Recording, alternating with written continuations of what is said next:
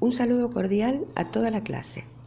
Espero que cada uno de ustedes y sus familias estén bien cuidándose en casa. Hoy veremos un texto que nos habla de los mitos. Se llama Introducción a la mitología y su autor es García Gual, Carlos García Gual, filólogo y helenista español que ha escrito varias obras sobre los griegos y su cultura. Pero no se trata del libro entero, sino solamente del prólogo y el capítulo 1. La pretensión del autor, dice en el prólogo, es una invitación para que nos acerquemos a esos relatos antiguos y facilitarnos ese acercamiento a través de sus reflexiones sobre ellos. Ahora bien, ¿cómo ingresar al mundo imaginario fascinante de la mitología considerando que los mitos en su origen fueron orales? Solo hay un modo, a través de los antiguos textos clásicos y de las imágenes del arte griego y romano que, nos dice García Gual, nos dejan escuchar su lejana melodía, en otro idioma, en traducciones, en alusiones truncadas. Incluso así percibimos, captamos el aroma poético y la seducción extraordinaria de esas reliquias de un lenguaje perdido y algo de la antigua religiosidad asociada a los dioses y héroes que las animan. El capítulo 1 del libro lleva un nombre, Propuesta de definición del término mito. Es importante, chicos, que estén atentos a los títulos que tienen los capítulos, en el caso que los tengan, porque siempre nos orientan sobre el sentido fundamental de ese capítulo.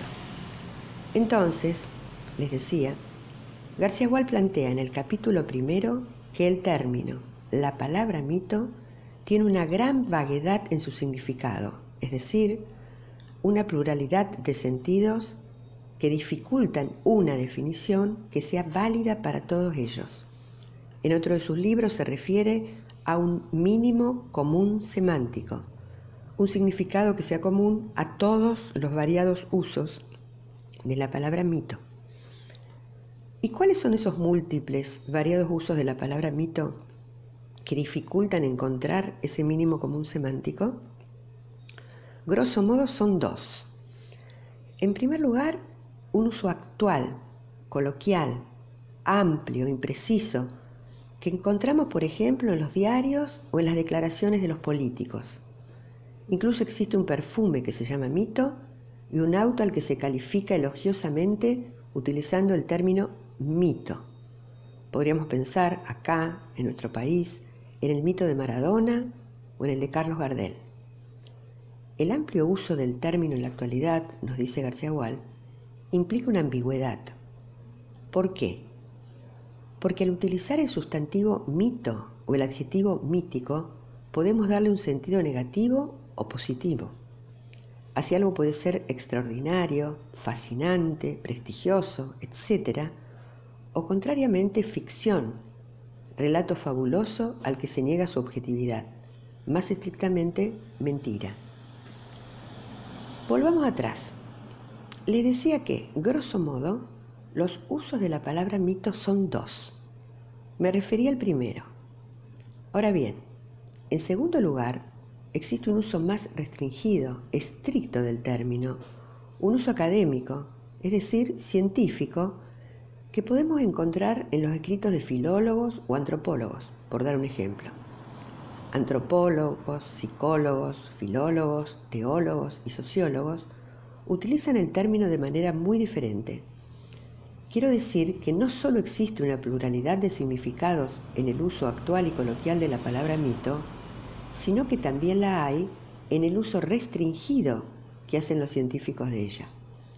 En este uso académico del término se manifiestan muchas divergencias que provienen de las perspectivas diferentes y enfoques particulares de los científicos que privilegian los aspectos del mito que les resultan convenientes para sus propias posiciones teóricas. El objetivo de García Wall, ya señalado en el prólogo, es acercarnos a los antiguos mitos. No se trata, lo aclara, de los mitos contemporáneos que estudia brillantemente Roland Barthes, ni tampoco de los mitos de la política, del deporte o la publicidad. Se trata de los antiguos, prestigiosos mitos Y esos mitos están ahí, en la literatura clásica y en las imágenes artísticas de los griegos y romanos. Ahora bien, ¿qué son los mitos? ¿Cuál es la definición de mito? Ya señalamos que en el ámbito académico hay dificultades y las definiciones son casi tantas como los enfoques. Más aún, ni siquiera los historiadores y estudiosos de los mitos coinciden en sus definiciones. Así, una de ellas dice, mitos son historias de dioses. Demasiado simple, ya que la relación entre mito y religión es mucho más compleja. Además, no todos los mitos tratan de dioses. Entre los estudiosos, García Wall rescata a los antropólogos que han dedicado largo tiempo al estudio de los mitos y cuyas conclusiones no se pueden soslayar porque han sido enormemente instructivas y esclarecedoras. Un grupo de ellos, denominados funcionalistas, como Malinowski y Mircea Eliade, destacan el significado de los mitos en el contexto social, ya que su función principal consiste en revelar los modelos ejemplares de las actividades humanas significativas, trabajo, arte, matrimonio, educación, alimentación, etc. El otro grupo los estructuralistas, como Claude Lévi-Strauss, destacan el valor de los mitos como instrumento intelectual de la mentalidad arcaica en la representación del mundo y de la vida.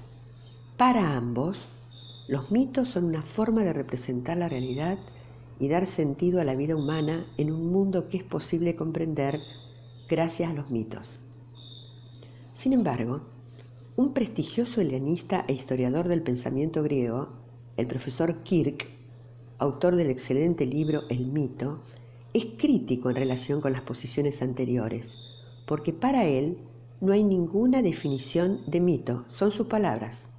No es posible definirlo, ya que los mitos se diferencian mucho en su forma y en su función social ofrecen una sorprendente variedad de temas y funciones en los diferentes pueblos y culturas.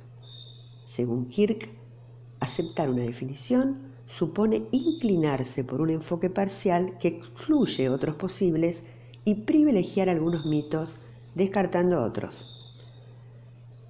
Dejaré de lado en mi exposición una digresión de García Wall sobre los diferentes usos del término griego mitos que, me parece, puede confundir al ingresante que se acerca al texto y alejarlo del eje fundamental del mismo. Entonces, continúo con la pregunta que se hace García Wall en relación con la posición de Kirk. ¿No es excesivo renunciar a una definición de mito?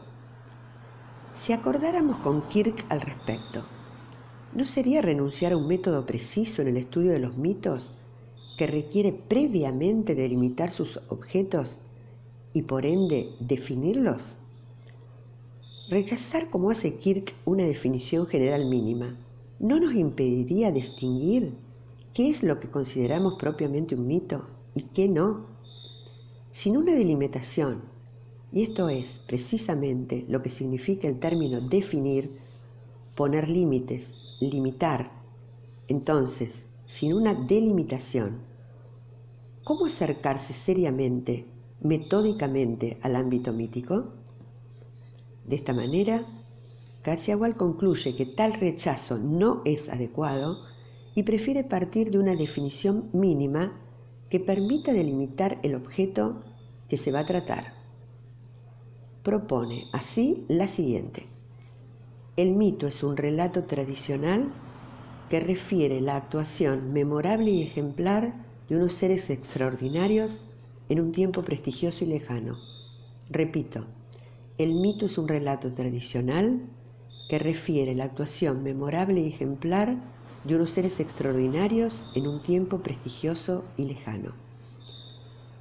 A partir de esta definición, García Wall comienza a desarrollar una serie de características del mito que pasaremos a distinguir. El mito es un relato, es decir, una narración totalmente diferente de un esquema abstracto propio de las explicaciones racionales, lógicas. También es distinto de las imágenes y los símbolos, que son puntuales.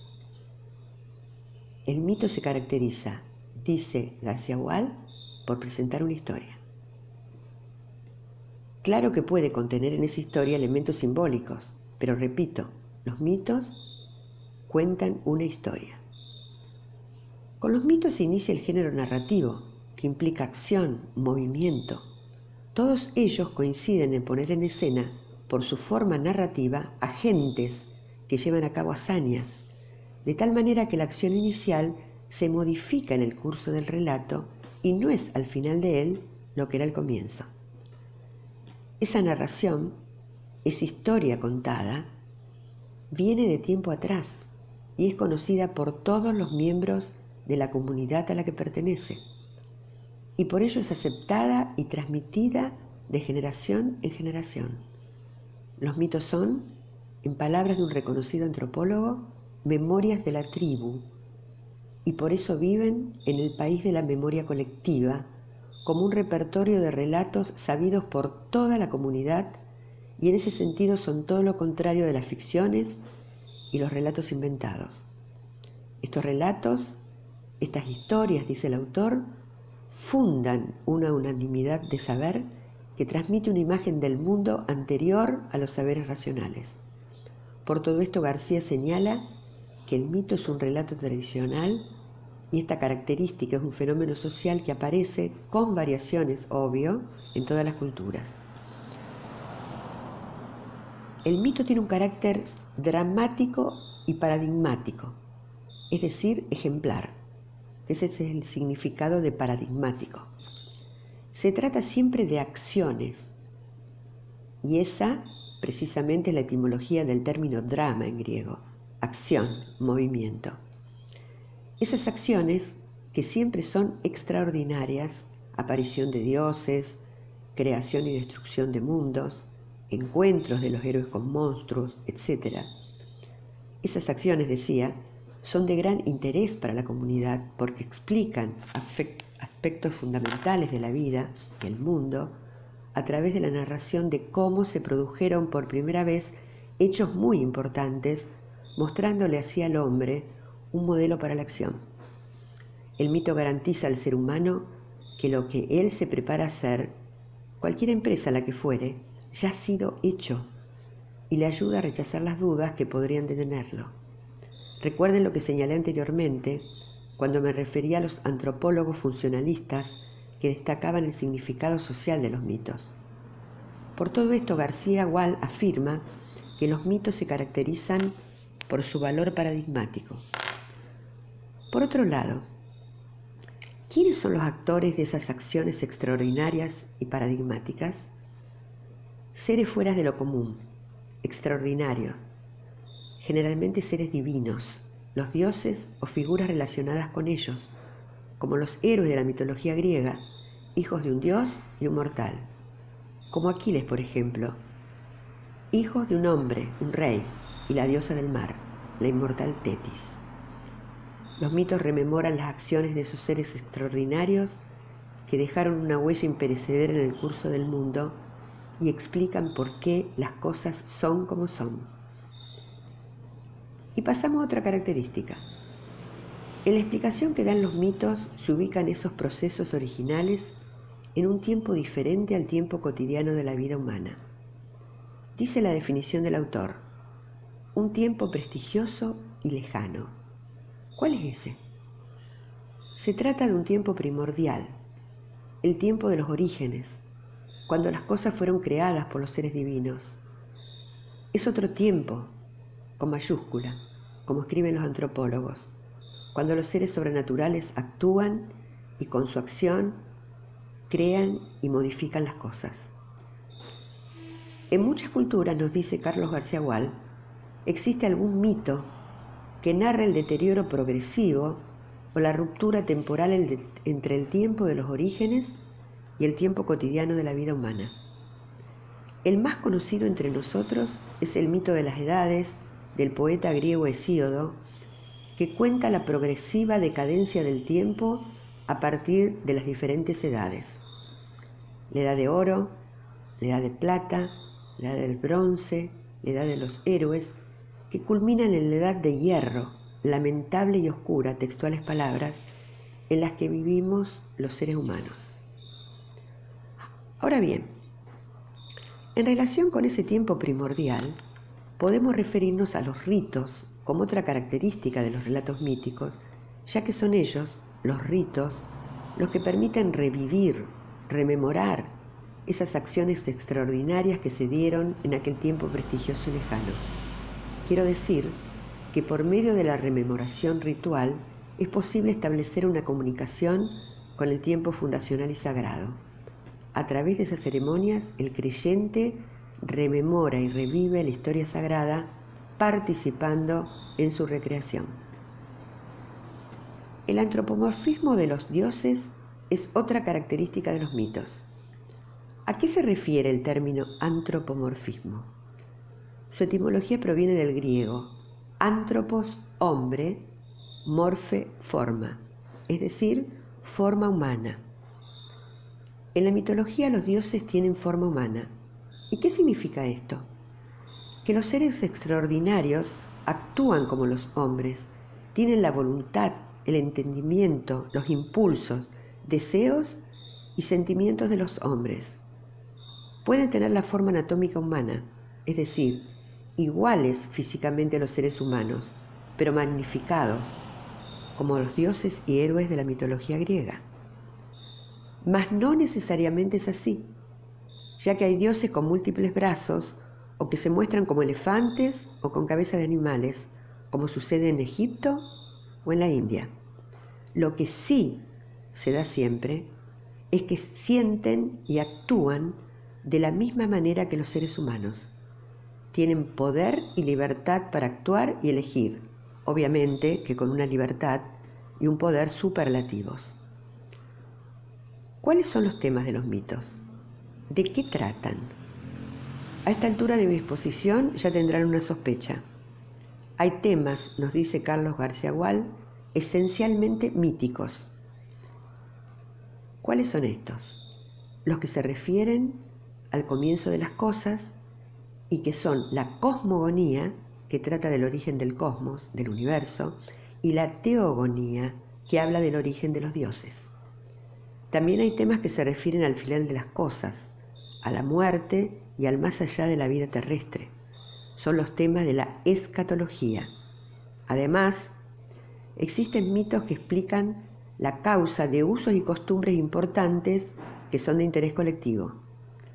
Podemos sintetizar entonces diciendo que los mitos tratan temas relacionados con el universo y la vida humana, buscando explicarlos fundamentalmente en su origen y sus causas. Por eso el autor dice que estos relatos sagrados, los mitos, tienen un interés explicativo y etiológico. Este último término se refiere a las causas. Más tarde, desde el siglo VI a.C., va a sufrir la competencia de la filosofía.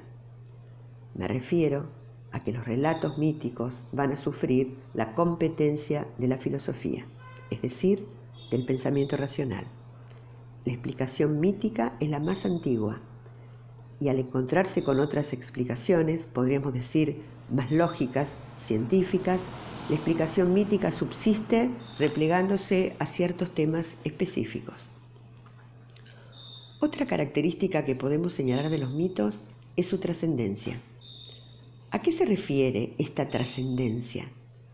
A la realidad divina, sagrada, fundacional que se oculta en nuestros sentidos y que es la del otro tiempo, la de las acciones extraordinarias de los seres divinos. El pasado prestigioso de las actuaciones míticas que narran los mitos. Hesíodo, por ejemplo, se refiere a los héroes que se oponen a los mortales que ahora son, dice literalmente, y a las cosas tal como son ahora, entre comillas, para indicar una oposición a lo que era antes, en los tiempos de la historia sagrada que narran los mitos. Al tratarse en esa realidad sagrada de sucesos y seres extraordinarios, ingresamos al ámbito de lo maravilloso, más allá de nuestro tiempo y tal vez de nuestro espacio. Es obvio para el que solo atiende a la realidad empírica, a la evidencia de los hechos que se perciben por los sentidos, esa realidad trascendente, el mundo sagrado de los relatos míticos, no existe, es irreal, no puede comprobarse con ningún método empírico. Sin embargo, para el creyente en los mitos, toda la vida y el mundo están marcados por esa realidad invisible que ha dejado en la naturaleza las huellas de la historia sagrada, las huellas de las divinidades que con sus acciones crearon y organizaron el mundo. En relación con esto, ¿recuerdan los dos usos del término mito? Fíjense que el uso vulgar califica como míticos a personajes o acontecimientos que son inverosímiles y fascinantes. Y pasamos ahora al tema de la verdad. ¿Creyeron los hombres en los mitos antes que surgiera el pensamiento racional, la filosofía y la ciencia, que en su origen fueron una sola? Ya tendrán su respuesta seguramente.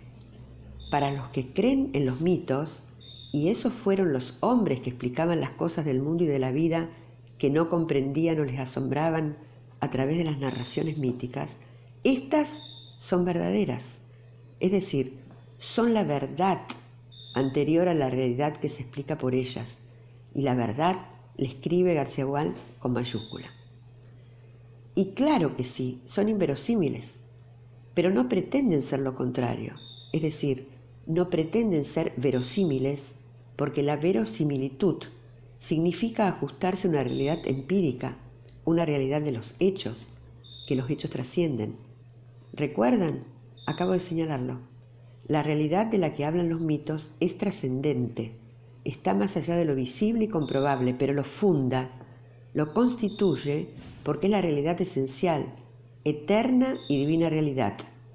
Y por eso es inverosímil, porque está más allá de las normas que rigen la realidad habitual, que es la que percibimos a través de nuestros sentidos, y por eso se la denomina empírica.